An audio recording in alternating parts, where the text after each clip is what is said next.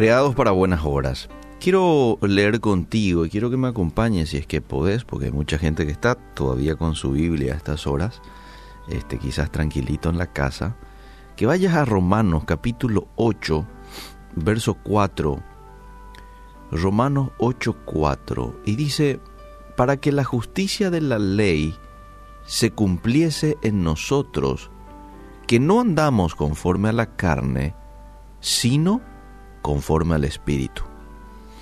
Está diciendo el apóstol Pablo, refiriéndose a los cristianos este, que habitaban en, en Roma, para que la justicia de la ley se cumpliese en nosotros, que no andamos conforme a la carne, sino conforme al Espíritu. Es, eso es lo que ocurre, amable oyente, cuando nosotros aceptamos a Jesús en nuestro corazón.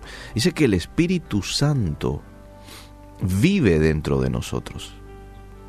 Y sabes que ahí somos capaces de cumplir con las exigencias de la ley de Dios. Alguien dijo una vez una frase que me gusta mucho y dice, la gracia fue dada para que la ley pudiera ser cumplida. La gracia fue dada para que la ley pudiera ser cumplida. Cuando Dios nos salva, Él, por su Espíritu, crea en nosotros la capacidad de obedecer sus mandamientos. Porque ahora ya no vivimos conforme a nuestra carne, ahora vivimos conforme al Espíritu Santo, caminando en el Espíritu, siendo llenos del Espíritu. Entonces, como caminamos en el Espíritu y somos llenos del Espíritu, entonces somos capaces de hacer las cosas justas que la ley de Dios requiere. Le pregunto, ¿no es maravilloso que Dios ya no espere que su ley se viva solo por medio de un código externo de ética, como muchas veces se practicaba en el Antiguo Testamento? No, ahora la santidad, la justicia, la obediencia a la ley son internas y no solo que son internas, sino que son producto de la morada del Espíritu Santo en nosotros.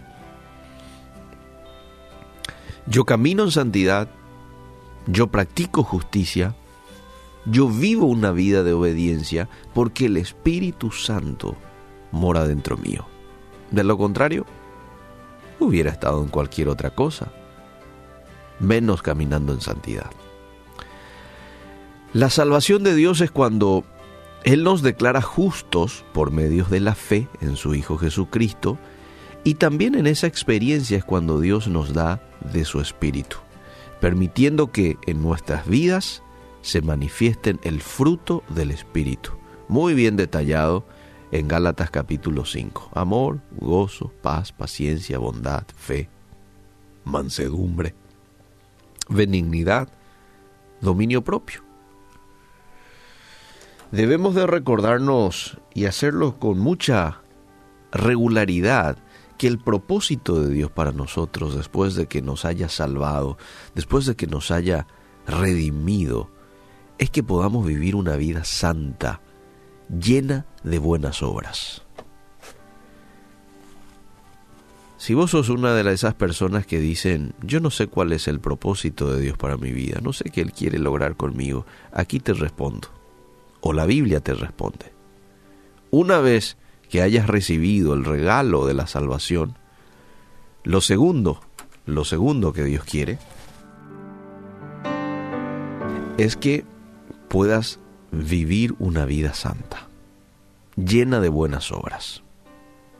Para eso fuimos creados. Efesios capítulo 2, verso 10 dice, porque somos hechura suya, creados en Cristo Jesús para buenas obras, las cuales Dios preparó de antemano para que anduviésemos en ellas. ¿Para qué fuimos creados? Para buenas obras, para que yo realice buenas obras.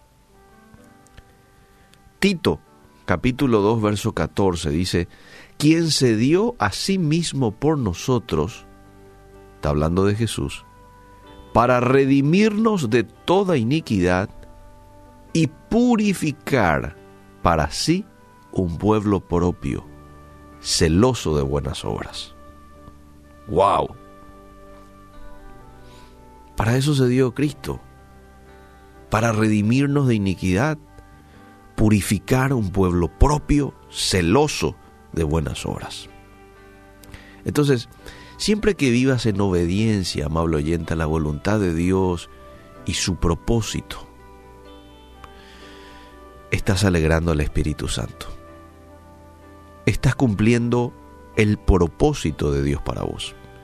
Y siempre que vivas en desobediencia a la voluntad de Dios, estás apagando al Espíritu Santo. Y la Biblia dice muy claro, no apaguéis al Espíritu Santo. Pero con tu desobediencia lo estás apagando.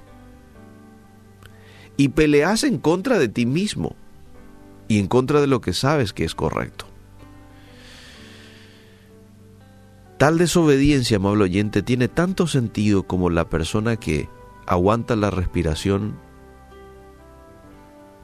por ninguna razón y hace que sus pulmones resistan en su función natural. El creyente que desobedece, amable oyente, especialmente aquel que persiste en un pecado, ya sabe que no le agrada a Dios, ya sabe que no le conviene, pero igual da gusto pues. Entonces persiste. Impide que el Espíritu de forma natural lo guíe por el camino de la santidad. Indirectamente le estás diciendo al Espíritu Santo, ¿sabes qué? No me interesa tu guía, porque el Espíritu Santo te guía a la santidad. Pero vos decís, no, no me interesa, yo prefiero hacer esto. Es orgullo, porque es como decirle al Espíritu Santo, yo tengo un mejor plan. El plan de vivir en desobediencia y disfrutar temporalmente de la satisfacción que te da el pecado, muy temporalmente. Que ya viene con dolor, con tristeza, y no solamente te creas dolor a vos mismo, sino creas dolor también a aquellos que están en tu entorno. No somos perfectos después de ser salvos. Eso dice 1 Juan 3.2. Pero el Espíritu Santo nos da poder para vivir en forma agradable a Dios, que es el tipo de justicia que cumple su ley. El Espíritu Santo nos da el poder, nos da la capacidad de poder vivir vidas que agraden a Dios, que es el tipo de justicia que cumple su ley. ¿Te das cuenta de lo privilegiado que sos? Tener al Espíritu Santo contigo. ¿Sí? ¿Cuántas veces lo hemos apagado? ¿Cuántas veces Él nos ha direccionado para algo y lo hemos ignorado? Él nos susurró su voz en nuestro oído, en nuestra mente. No hagas esto. No digas esto. No vayas a aquel lugar. No comas eso. E igual hemos hecho. ¿Mm? ¿Qué te parece si hoy tomamos la decisión de obedecer a la dirección del Espíritu Santo en nosotros? ¿Te parece? Sí. Gracias Dios por el regalo del Espíritu Santo. Él nos da la capacidad de poder ser hombres y mujeres de bien, hombres y mujeres que caminen en santidad. Tú eres el que nos da la capacidad de perseverar en la santidad, Señor. Gracias. Estamos contentos contigo, Espíritu Santo. Somos completos contigo. Y si en algún momento te hemos entristecido con nuestra persistencia en algo que no te agradaba, si en algún momento no hemos hecho caso a tu dirección, si te hemos apagado, si hemos tenido incredulidad, si, nos hemos mostrado indiferentes contigo, te pedimos perdón. Perdónanos y ayúdanos a poder ser conscientes de tu presencia en nosotros las 24 horas del día. Y que podamos andar, así como decía el apóstol Pablo, andar en el Espíritu, porque es la única manera que vamos a poder vivir en santidad. En el nombre de Jesús. Amén y amén.